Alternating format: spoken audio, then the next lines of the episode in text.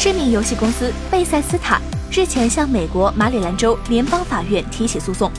称华纳兄弟以及加拿大游戏开发商 BI 工作室在开发免费手游《西部世界》的过程中，盗用了辐射避难所的代码。引起此次争端的主要问题出在手游《西部世界》上。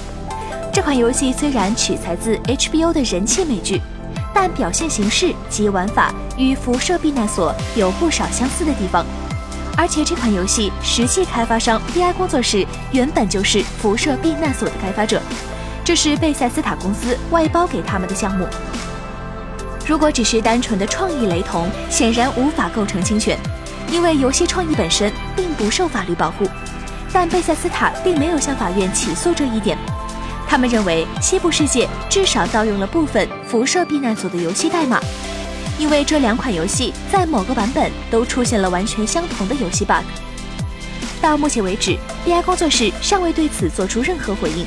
而贝塞斯塔则提出了立即停止运营《西部世界》手游以及其他赔偿等要求。请扫描以下二维码，添加关注“游戏风云”官方公众号，更多精彩好礼及互动内容，你值得拥有。